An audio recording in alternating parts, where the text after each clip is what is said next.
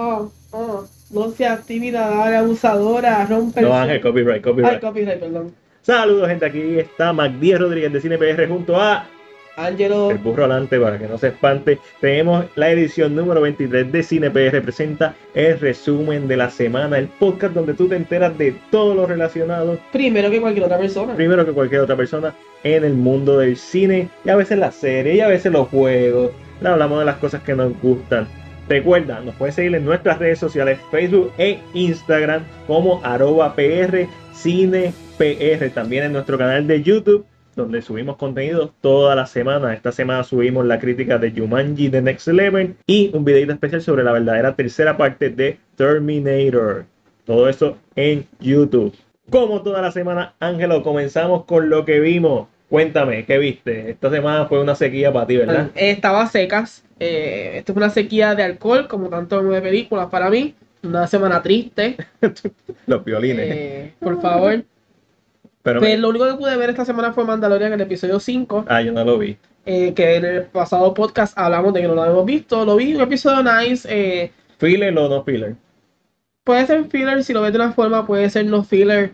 Porque realmente empezamos en algo, se soluciona, se acaba. Ah, bien episódico. Eh, entiendo que está viéndose muy episódico, aunque hay como que. Pero. ¿Sabes, sabes lo que me molesta? La gente que todos los episodios dice, este es el mejor episodio. Eso dijeron del sexto que todavía no lo he visto. Sí, sí, sí. Pero el quinto he visto que ha tenido mixed reaction. Algunos dicen que es el mejor, algunos dicen que es el peor. Eh, probablemente no sea ninguna de las dos. Puede ser, puede ser. Realmente todo depende del fanático. Es interesante, eh, ¿verdad? Tenemos eh, como artista invitada a Ming Na Wen, que sale en Agents of Shield, Que es la voz de Mulan, ¿verdad? la voz de Mulan. Eh, y es muy interesante porque, ¿verdad? Ella hace lo que es combate físico. Ujú. Eso es algo que es bien interesante siempre. 56 años.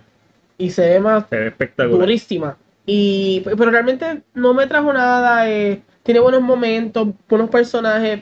Y tal vez un, un presenta un, un planeta que conocemos ya de otras películas de Star Wars. Nice. Y me dijiste que hay un, un como un alguien escondido, un easter egg. En el final, no voy a tener nada, No, no. en el final Hay que verlo. pasa algo en un momento dado que no le presenta la cara del personaje. Eso, no sé quién es, no sé quién puede hacer, teorías por ahí corriendo. Ok, ok. Recuerden, gente, que el 27 de diciembre tenemos el evento con la gente de Doctor Bizarro en Santurce Food Truck Park, en donde vamos a estar presentando los últimos episodios de la serie Mandalorian. Eso es el viernes 27 de diciembre en Santurce. Vamos a estar allí este, animando el evento con unas trivias y obviamente los primeros tres lugares se van a llevar sus premios. Pues yo vi un montón de cosas, Ángel. Lo sé, y te voy, a dar, te voy a dar la sección a ti porque tienes mucho de qué hablar. estuve en cuatro screenings, empezando con Jojo Rabbit, que ahora mismo está en final. Esta es la nueva película de Taika Waititi, el director de Thor Ragnarok. Mi película favorita de Waititi es eh, The Hunt of Wilder People, que fue la- es con Sam Neill y con el nene de Deadpool 2. Sam Neill de Jurassic Park. Eh, Correcto. me encanta. Taika, eh, eh, Taika Waititi es un director bien único, un, bien original. En Jojo Rabbit es la historia sobre este niño de 10 años, Jojo, que vive en una Alemania nazi, un alemán, y obviamente admira a Hitler, al punto de que Hitler es su amigo imaginario. Sobre esta sátira sobre los nazis, pero a la misma vez una película que tiene dos tonos muy contrastantes. Está el tono de sátira, que es espectacular, que es como empieza la película, y después obviamente sea un tema más serio. ¿Por qué? Porque, como está en los trailers, la mamá de él es interpretada por Scarlett Johansson, que tiene un año magnífico. La mamá de él oculta a una joven judía en su casa. ¡Ay, Cristo! Y él, y tenemos a este niño de 10 años que admira a Hitler, que todo lo que conoce es nazi, que piensa que los nazis están bien, y de momento tiene una judía que para él los judíos son unos monstruos sin cerebro que no son ni personas. Pero ¿qué pasa si, si se enamora de ella? Y entonces la película tiene estos tonos que a veces chocan entre sí, yo no sé. Espérate, espérate. Ah, ¿Es una niña? es más grande que él, una, tiene como 3 o 4 años más que él. Ok, yo pensaba que era una. No, No, ella tiene 15, no me 3. asusté de momento. No, no, el punto es que la película tiene dos tonos que chocan y al final del día es una película que a mí me gustó lo suficiente para recomendarla, pero a diferencia de Jumanji Next Level, que es el público que se la tengo que recomendar, yo no sé para qué, quién es el público de esta película. O sea, porque no es un niño de 10 años, no es una persona que le gusta la comedia regular porque es una sátira, eh, no es un drama, esta es una película que yo no sé a quién recomendársela. Sí, yo la vi, me la disfruté. No es de las mejores del año, como están diciendo por ahí. Ya mismo vamos a hablar de eso. Para mí no lo es, ni está cerca de serlo. De hecho, una película que yo fui con toda la expectativa de que me gustara, la empecé a ver y siempre me quedé con ganas de que me gustara más. Tú sabes, cuando uno como que se quiere empujar la película y quiere decir que le gusta, pero como que no, la película no llegó ahí, a diferencia de otras películas de Taika Waititi. A, a mí tampoco me encanta What We Do in the Shadow, que es la tercera película que le hizo, si no me equivoco, y la película que lo puso en, en la luz pública, que es una sátira sobre vampiros y a misma un homenaje. Pues con esta película ocurre algo parecido. Es como que me dio gracia, me gustó, el arco de Scarlett Johansson me encantó, los momentos de drama me encantaron, pero la película en general no me gustó. También vi The Lighthouse, que es lo nuevo del director de The Wish. Si gente, no la vayan a ver. Si les gusta la sirenita, no la vayan a ver. Bueno, sin dar muchos detalles, si le quieren ver Totina una sirena, pues vean The Lighthouse.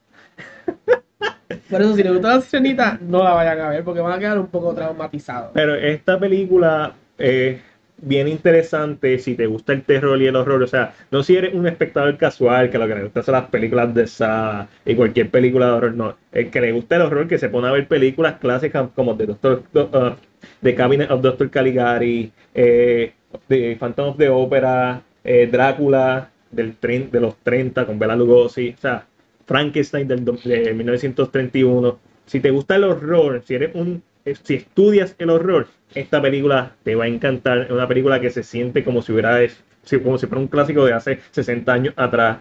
Es bien operática en momentos, específicamente con el personaje de Willem Dafoe. Tienes que verla con subtítulos. ¿Por qué? Porque el personaje de Willem Dafoe habla como si fuera de los 1800, a pesar de que la película creo que se desarrolla en los 1920 y 1930. Es bien Lovecraftiana en cierto sentido, pero el él dice, I love to, como En vez de decir you, dice yo. Como hablaba, Shakespeare. Pero peor. Ay, qué horrible. Yo vi esas películas. Yo vi una película que se llamaba King Lear, que es con Anthony Hopkins, eh, King Lear, Emma Thompson. Uh.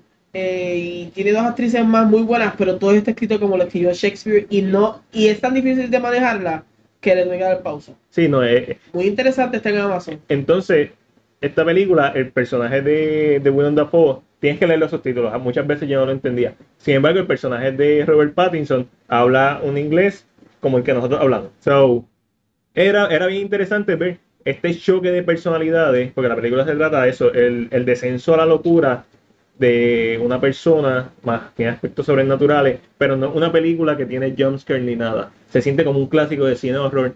Me freaking encantó, pero solamente la recomiendo al público ¿verdad? más letrado en el cine. Eh, porque una película para cinéfilos, de verdad. Matías, también eh, recuerdo que viste Spice in Disguise, que es la película, ¿verdad? Que apunta a ser la película familiar, además de Cats. Claro. Pero la película familiar para niños animada, Spice Guys con Will Smith. Correcto, y con Tom Holland.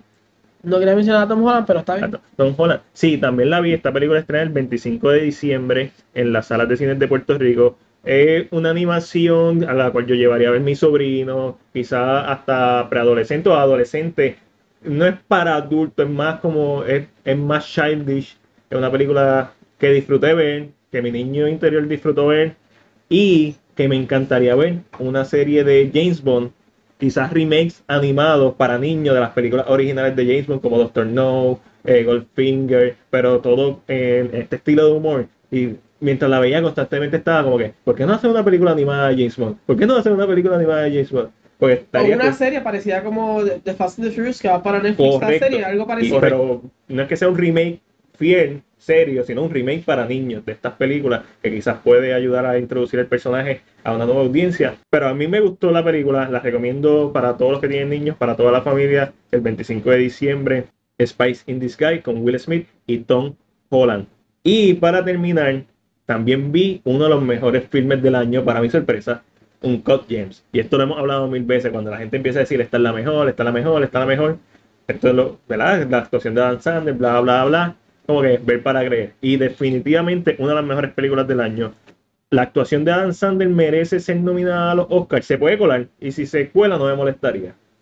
Pero para mí lo que aquí destaca es la gran dirección de estos directores. Son hermanos. No me sé los nombres.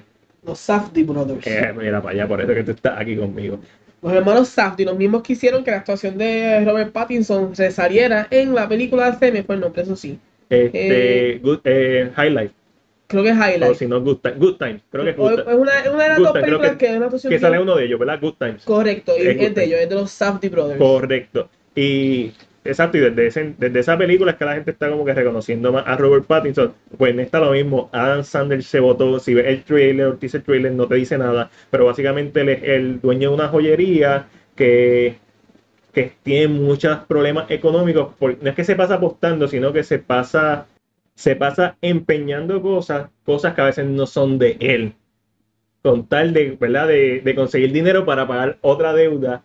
Y sale Kevin Garnett, que yo pensaba que iba a ser un personaje, un cameo, no, y un personaje en la película, porque la, la trama tiene que ver mucho con él, eh, bien tensa, una de las películas más tensas que he visto en el año, posiblemente el mejor thriller drama del año, la actuación de Adam Sandler está en la madre, también sale Adina, a- la, Ana, Y Dina Menzel. Idina Menzel- Ana no, este, Elsa, Elsa. Elsa, sale, que se ve media rara en la película, está como que vieja, Ella, ella, ella es mayorcita. ajá. Y se le ve, si la ves en vivo mucho. Mm, pues un película, honestamente, está en el top 10 de mejores películas del año. Se coló, al igual que Marriage Story, que son estas películas que uno dice qué bueno que la vi durante el año porque entra a la lista.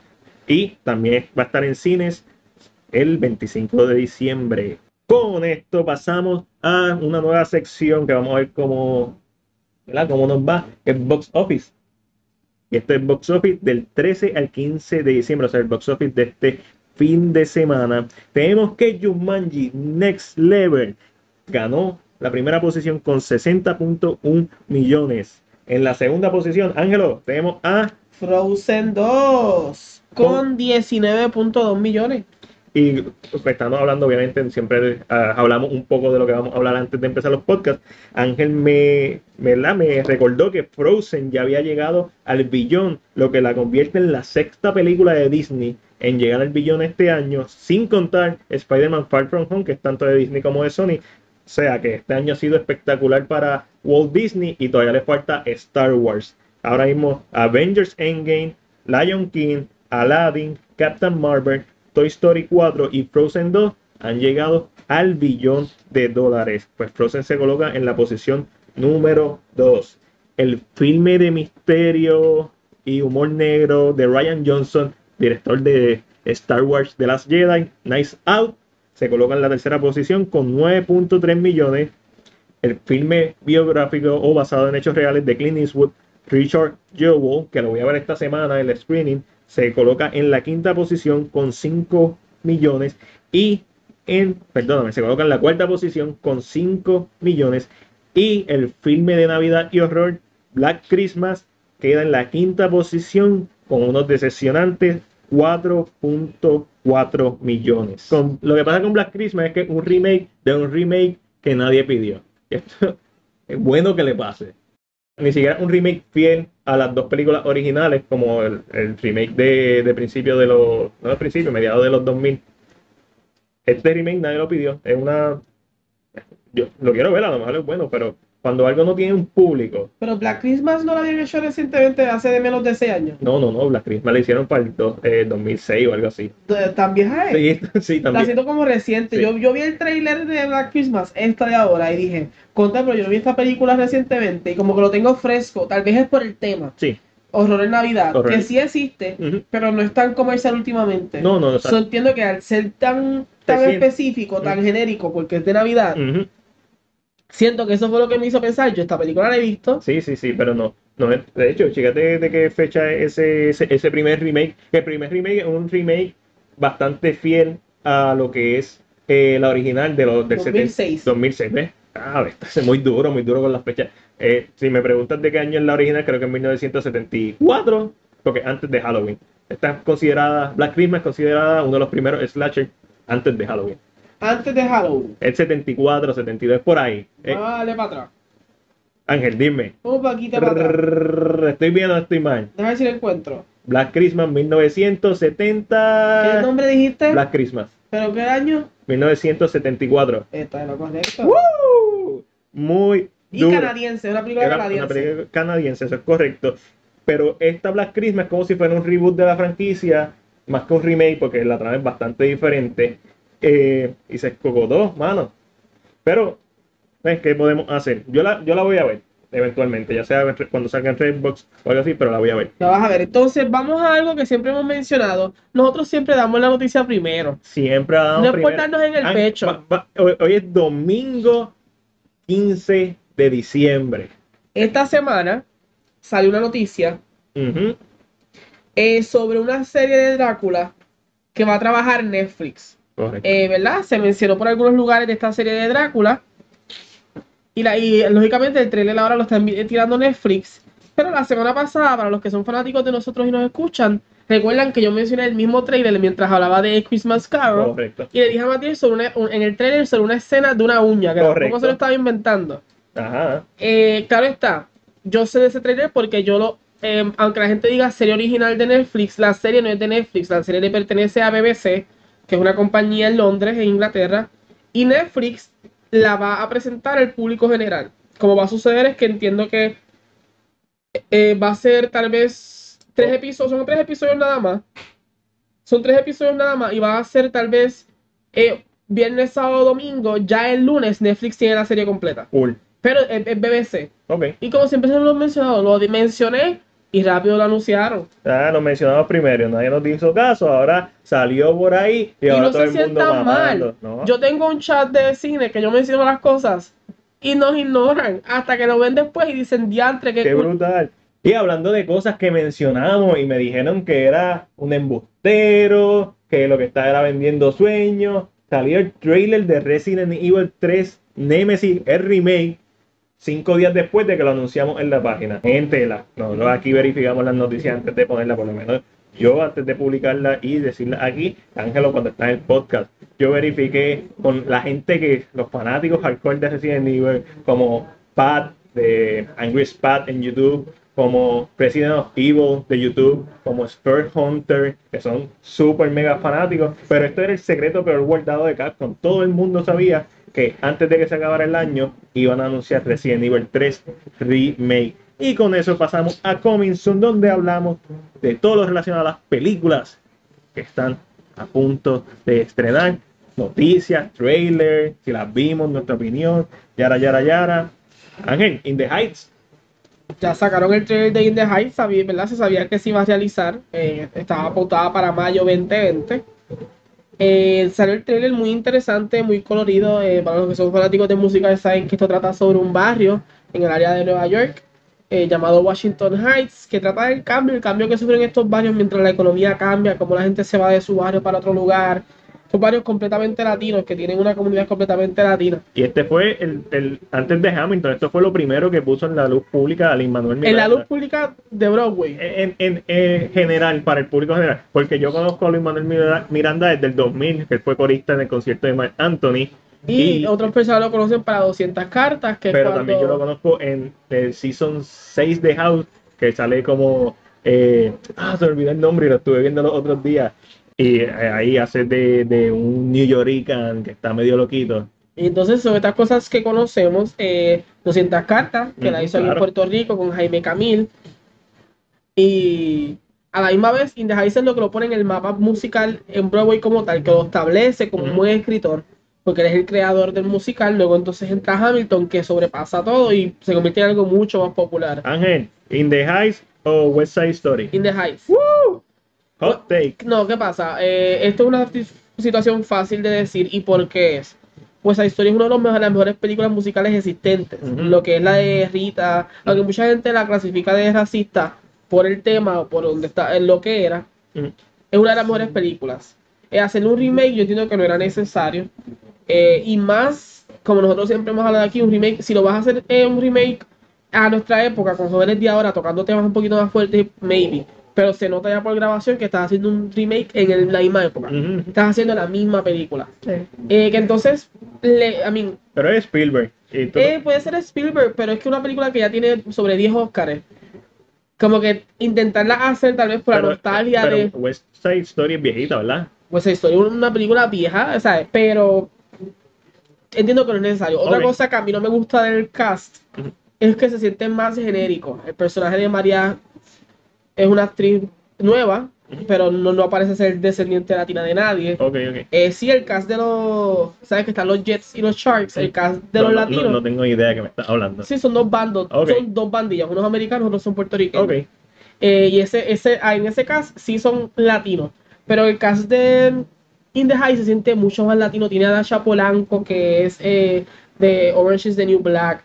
Tiene a Anthony Ramos, que es puertorriqueño y, y es de, de la compañía de, de Luis Manuel Miranda. Ha estado con él en In the Heights, ha estado con él en, Nice. en Hamilton.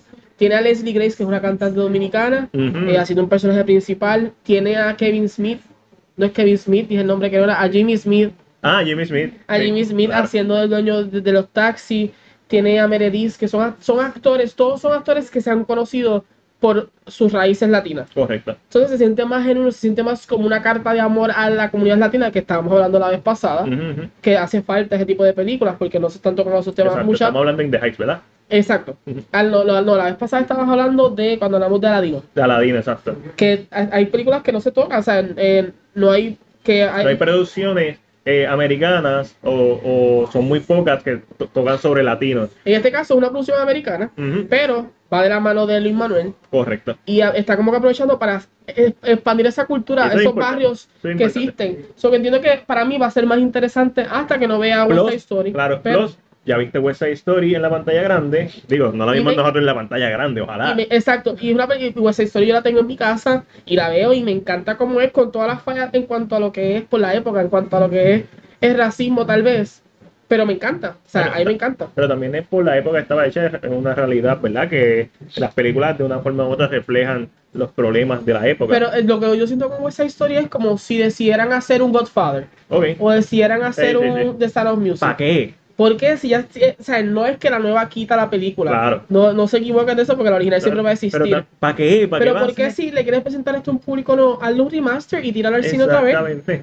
Celebrando X aniversario. Pero sí, eh, al ser algo que vamos a ver por primera vez en la pantalla grande, pues es más interesante. Y hablando de algo que tú querías que pasara, Rick Riordan, novelista y creador de la serie de Percy Jackson. Y escucha, lo estamos diciendo aquí también. Esto es primicia, lo estamos diciendo. Ok. Para cuando lo anuncien, no los quiero ver hablando. De que, ah, Lo, lo gra- lo pusimos en CinePR. Lo gracioso es que Ángel me dice, ya estoy harto del Snyder Cut, del hashtag Snyder Cut. No porque no la quiera ver, esto lo hablamos mil veces, sino pero es porque... que es un tema que es recurrente. Es recurrente. Pero, pero esta semana me dice, ya encontré mi Snyder Cut.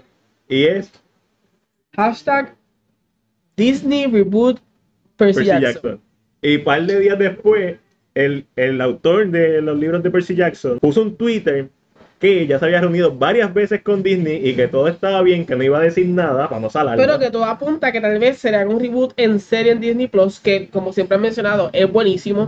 Eh, Disney ya tiene mucho en su plato en cuanto a películas. Correcto. Una serie de Percy Jackson asegura que Disney Plus sea a nivel otra, o sea, que tenga lo- mejor contenido. Y lo mencionaste la última vez, hay un hambre por historias basadas en mitología y Percy Jackson es el balance perfecto entre juventud, moderno, pero también mezclando las mitologías. Y no solo eso, ¿qué sucede? Percy Jackson es una de las cosas que, uno, la primera película no es mala. O sea, yo considero que no es mala. En comparativa a su, a- con su libro, es malísima. Como adaptación es mala. Ok, Pero si eres no, yo soy fanático de Percy Jackson después de las películas. ok. Yo entré al mundo de, de Rick Riordan después. Y en, en comparativa, funciona mejor si lo haces en una serie porque te permite expandir. Lógicamente vamos a estar visitando dioses. Los Oh. dioses pueden requerir CGI, vamos a visitar el, el infierno. Pueden Otro- requerir CGI. Otro IP que deberían hacerlo en serie es Narnia. Para mí Narnia tiene todo el potencial Son, del son mundo. más fáciles en serie. eh, así que, nada, él dice que tiene buenas noticias, por lo cual puede ser que pronto ABD ¿Cómo, cómo te sientes, Ángel? realmente me gusta porque es ¿qué sucede? Este, hay- yo leo, hay dos, dos libros que yo leí ¿verdad? En, en este transcurso de tiempo, ya puedo decir cinco años, después de Harry Potter. Eh, hay dos libros que a mí me encantan. Son to- lo que es toda la colección de Rick Riordan, desde eh, los Trials of Apollo, que es lo reciente, eh, Heroes of Olympus, eh, Percy Jackson, eh, Magnus Chase, que tiene que ver con los dioses nórdicos. Ah, y plus los hermanos, ¿verdad? Eh, lo que sería de Red Pyramid, que son los que tienen que ver con la mitología egipcio, egipcio de Egipto. Ujú. Y siento que esto es un tema que funciona. ¿Por qué? Porque la mayoría de los que somos adultos ahora, que estamos entre los 29, 28, 30, 35, crecimos, vimos Hércules y nos encantó Hércules.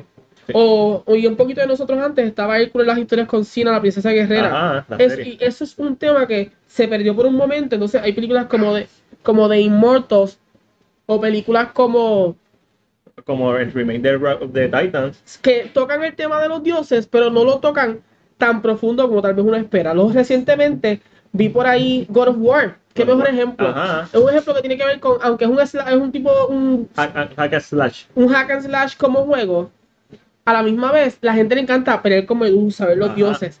Y siento que Disney, Disney puede llevar ese contenido a, a su, a su plataforma, Disney Plus. Plus le hace falta material No, original. no solo eso, puede tener por un par de años, porque hay, pa- o sea, hay par de libros que. Y, y explorar los Y dioses, lo, y lo cool de esto, porque esta serie de libros de Rick Riordan no, son- no es como Harry Potter, que 1, 2, 3, 4, 5, 6, sino que hay spin-off de la serie. So, como ya se sabe todo lo que está escrito de esta serie, lo puedes implementar en, eh, en, un- en un Desde el formato principio, puedes exacto, crear- Porque ya sabes lo que va a pasar. Puedes crear como que, que los grandes villanos del libro que salen al final Ajá. de, ejemplo, está Percy Jackson, Heroes of Olympus. Los villanos del libro real salen al final en la tercera, en la tercera línea del libro. Que lo puedes implementar y a quién no le va a gustar ver a Apolo en un Maserati. Cool. Porque eso es lo que guía, es un dios que es nuevo, o sea, es de ahora, está en nuestro mundo. o hay adaptaciones que funcionan mejor como serie. Vamos a, yo voy a decir algo que tal vez a la gente no le caiga bien, pero yo siempre he pensado que Harry Potter sería Ah, mejor no. como serie. Yo también. Yo estoy, yo estoy loco porque. Lord Rings mejor como serie. sí, definitivo. Aunque sus películas son muy buenas. Es- son Son excelentes buenas adaptaciones. adaptaciones.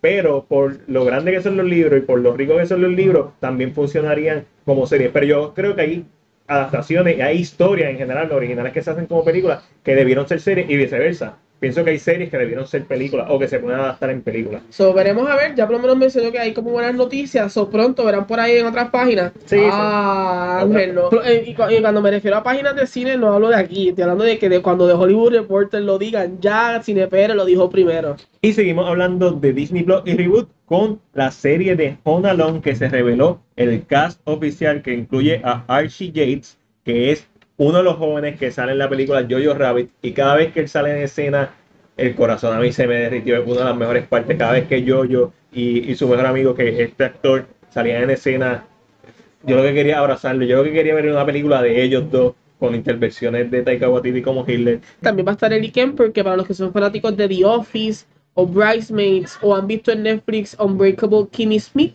ya es la actriz, ¿verdad? Que, que es parte de, de las tres películas y otros trabajos más de comedia, es una buena comediante, así que vamos, entiendo que se irán por esa línea de ella como la madre. Eh, ¿verdad? El, otro, actor es Rob Delaney, que no se le conoce mucho tal vez.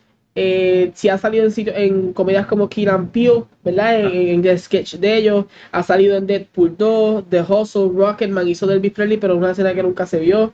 Eh, en Hobbs and Shaw, en Bombshell. Pero son papeles que tal vez la gente no reconoce así de rápido. Y hablando de reboot, igual de familiar que este, Mortal Kombat Ha cambiado de fecha. a- la adelantaron para enero 15 de 2021. Estaba pautado originalmente para marzo 5 de 2021.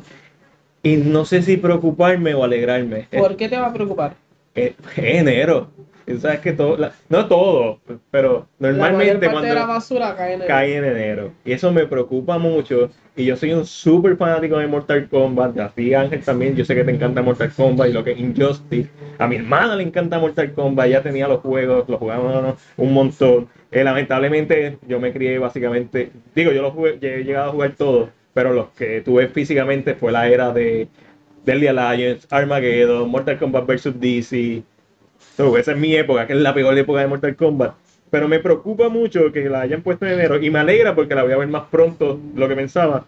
So, eh, entre una cosa y la otra, Tendría que ver con la competencia que va a tener para el mes. De- puede, puede ser, puede ser. Pero una película que R. Hemos tenido sorpresas también en enero, como las películas de Liam Neeson, Taken en Puerto Rico, si no me equivoco, salió en enero. Eh, la, eh, la película que, le está en, que se queda varado en Antártica. Cold Pursuit, No, no, no, esa es nueva. The Grey. The Grey. Bien de entrar a internet, no piensen que, es que soy muy bueno recordando. Pero eh, te menciono sí sería para esa fecha porque es, es que no puede ser porque para el 2021 lo único que se rumora que salga para marzo 15 es Master of the Universe. Mano, no sé, no sé, pero. ¿Le tienen miedo a Master of the Universe? No, no, no, realmente no le tengo miedo a Master of the Universe. Eh, pero lo que me da miedo es que lo hayan puesto en esa fecha. Eh, vamos a ver qué hay. Por ahora mismo lo que tenemos es The Last Duel saliendo en enero. Esa es de Ridley Scott con Matt Damon y Ben Affleck. So. Blumhouse se supone que tengo un proyecto para esa fecha. pero Blumhouse es horror y tú sabes que horror es. The Burg, The Rugrats. ¿De qué? The Burg, Rugrats. ¿Qué es eso? Los muñequitos de Nickelodeon. Tu, tu, tu, tu, tu, Ru- tu. Rugrats. Yeah. Eh, Yo lo conozco como Rugrats. Yo Rugrats. Rugrats. Como, como sea, mejor- como trata de, de alfombra. Ok, Rugrats. ok, ok, ok. Ma- ah, makes sense. Realmente yo creo que ese es el nombre. Sí, ¡Wow! Rata de alfombra es la idea del nombre. de verdad. Uy, no sabía eso. Pero, eh, Eh, Cinderella en febrero, que está pero la es la de Sony. Sony. Shang-Chi en febrero 12. Mm, eh, A lo mejor es esto que como Shang-Chi va a salir en febrero y es una película de artes marciales y es de Marvel, se le quiere adelanta. adelantar porque si la ponen en marzo, el interés de la gente quizás no va a estar tanto porque ya vi una película de artes marciales. So, probablemente eso. Entonces aquí estamos, ve, aquí lo estamos informando de todo. Nosotros Hasta pensamos, los insights. los insights, nosotros pensamos como la gente como de marketing de, de estas películas, porque hay que hacerlo. Y hablando de, de películas y de reboots, Power Rangers va a tener un segundo reboot. Y esto es con el creador de la serie The End of the Fucking War, que es Jonathan en Twistler. Nombre raro. No he visto The End of the F-World. Pero segundo reboot, tan, este sí está cerca. Este sí está cerca. Pero, em, This sounds so bad. y- pero lo gracioso de esto es que no es el mismo estudio. De Lionsgate brincan a Paramount. Sí, Paramount se está haciendo de varios IP, ahora tiene, tiene Transformer, no sé si va a utilizar G.I. Joe, pero también tiene otro, sí, tiene G.I. Joe que le va a hacer un reboot. ¿Será que están planeando crear este universo de, de mierda? De- Como lo hicieron con los muñecos, las series de televisión. correcto, que En la serie de televisión todos existen. ellos Los tienen, ninjas, todo eso ellos del tienen mismo Ninja mundo. Turtle, ellos tienen Power Ranger ahora, tienen Transformer, tienen G.I. Joe, tienen otros robots ahí que no, no me crié con ellos. So, en verdad que tengo bien poca fe en este reboot, pero a lo mejor eso es lo mejor que puede pasar, bajar las expectativas. Si la empiezan a hacer rápido, 2021 es la fecha más cercana que podríamos estar viendo este reboot. Y hablando del 2021, tenemos dos películas protagonizadas por Keanu Reeves que van a salir en mayo 21, 2021. Estamos hablando, no estamos hablando de dos peliculitas cualquiera, estamos hablando de The Matrix, la cuarta parte, y John Wick Chapter 4. Una de estas películas va a moverse de fecha. Lo más seguro. Yo opino que debe ser The Matrix por los efectos visuales. Y además de esto, también pienso que debe ser The Matrix la que se mueva porque ya John Wick tiene en mayo. John Wick Chapter 3 al menos salió en mayo y si no me equivoco, Chapter 2 también. The Matrix es un IP bien famoso, pero un IP del principio de los 2000. So, quizás Que trajo algo nuevo. que trajo algo nuevo, revolucionó los efectos visuales. Definitivamente fue una película revolucionaria, infinitamente imitada, tanto en comedias como en otras películas de acción. Obviamente también para este tiempo salió la película Equilibrium con Christian Bale, que es de artes marciales y ciencia ficción. Una película que si no has visto te la recomiendo. Pero una de las dos se va a tener que mover de fecha y yo pienso que va a ser The Matrix. Veremos a ver qué va a pasar con Matrix. Salió el primer trailer de Ghostbusters Afterlife. Eh, Interesante. Visualmente la cinematografía y la colorización me gustó mucho. Es, eh, hicieron lo que no hizo Ghostbusters Women o Ghostbusters el de las mujeres, que eh, darle crédito a los primeros a los primeros, al Sí. primer grupo que vimos.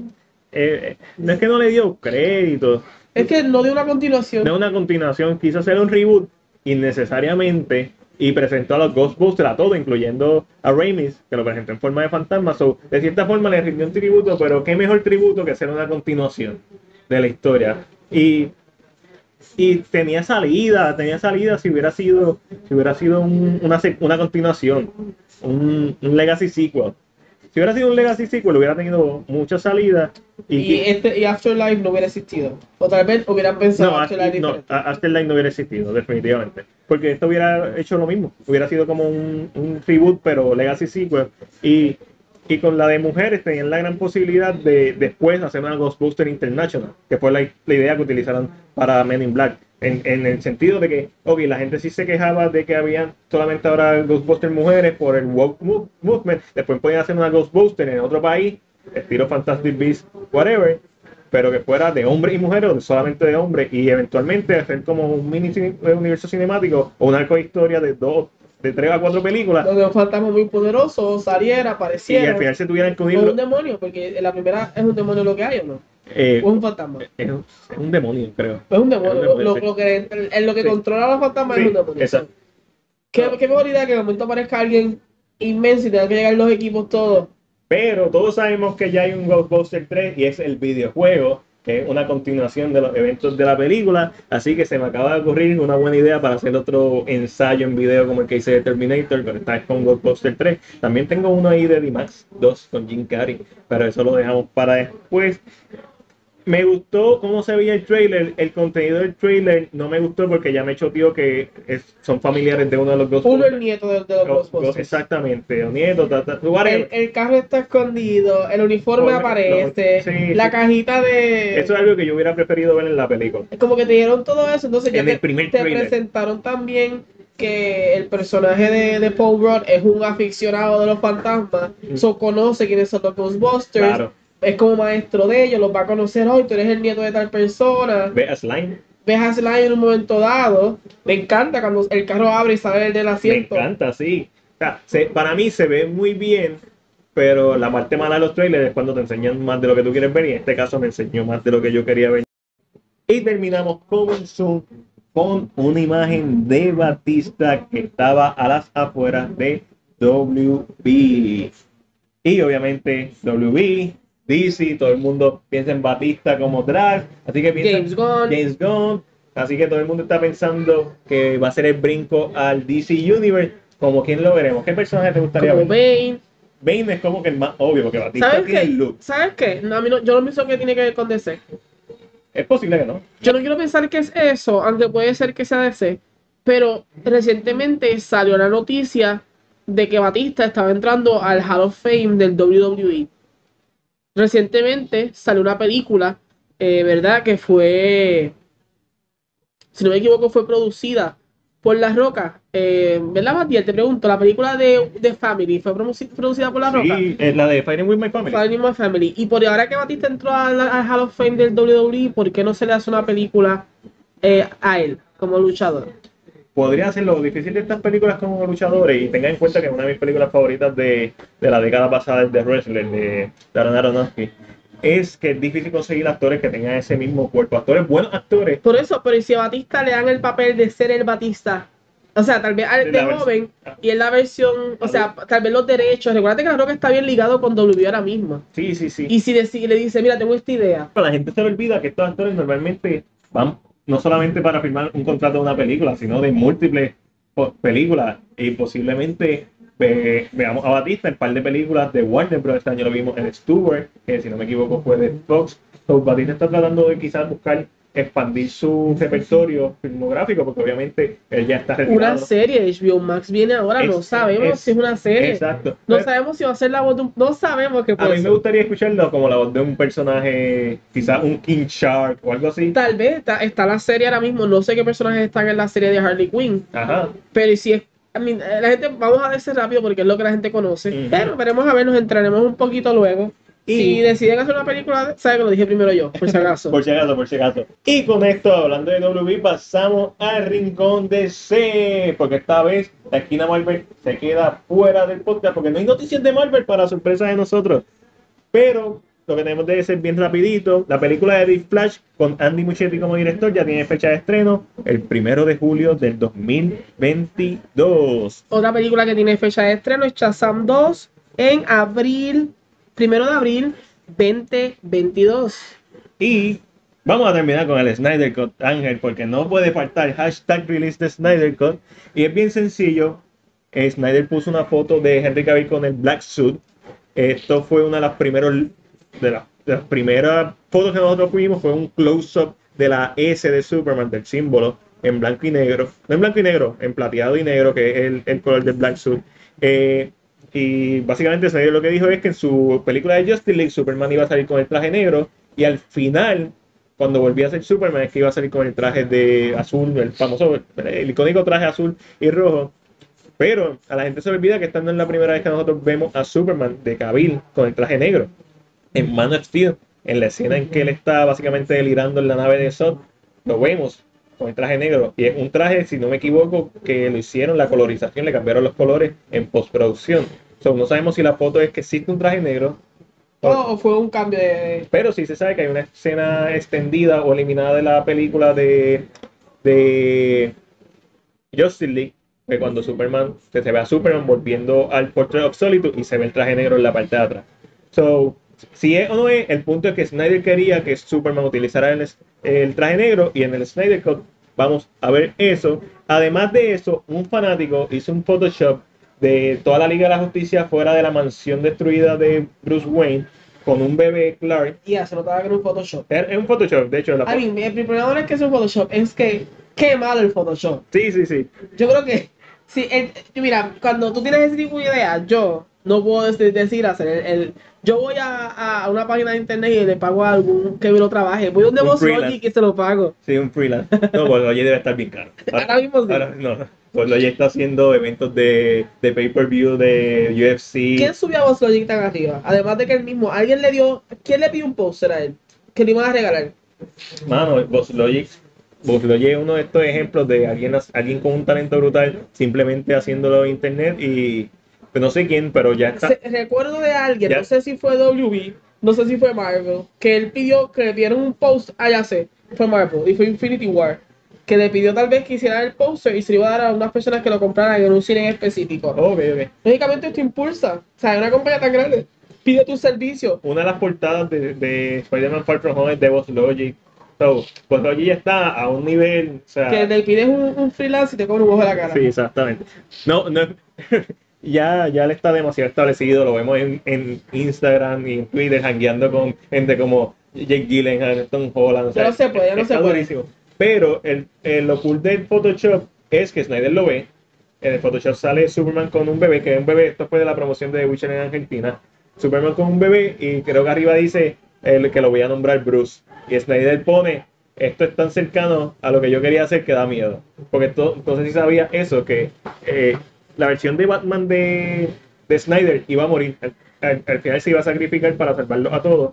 Y en honor a esto, Clark iba a llamar a su hijo Bruce. Había tantas posibilidades. Pero yo no sé, el problema es que yo no sé si todo esto es lo que Snyder tiene en mente y lo está soltando. No, no, no, siempre. O existe en el, en el, en el corte. No, en este corte no. Recuerda que Snyder tenía planeado cinco películas de Superman. Man of Steel obviamente la primera, Batman v Superman la segunda, Justice League la tercera Justice League parte 2, la cuarta y una quinta entrega. Y siempre, por lo menos, al menos desde que él hizo el Snyder Cut en el 2018, él como que ya sabía en hint que el final de la historia de su Batman es que él iba a morir sacrificándose y salvando la humanidad. Al final del día un humano iba a salvar la humanidad eh, enfrentándose contra Darkseid.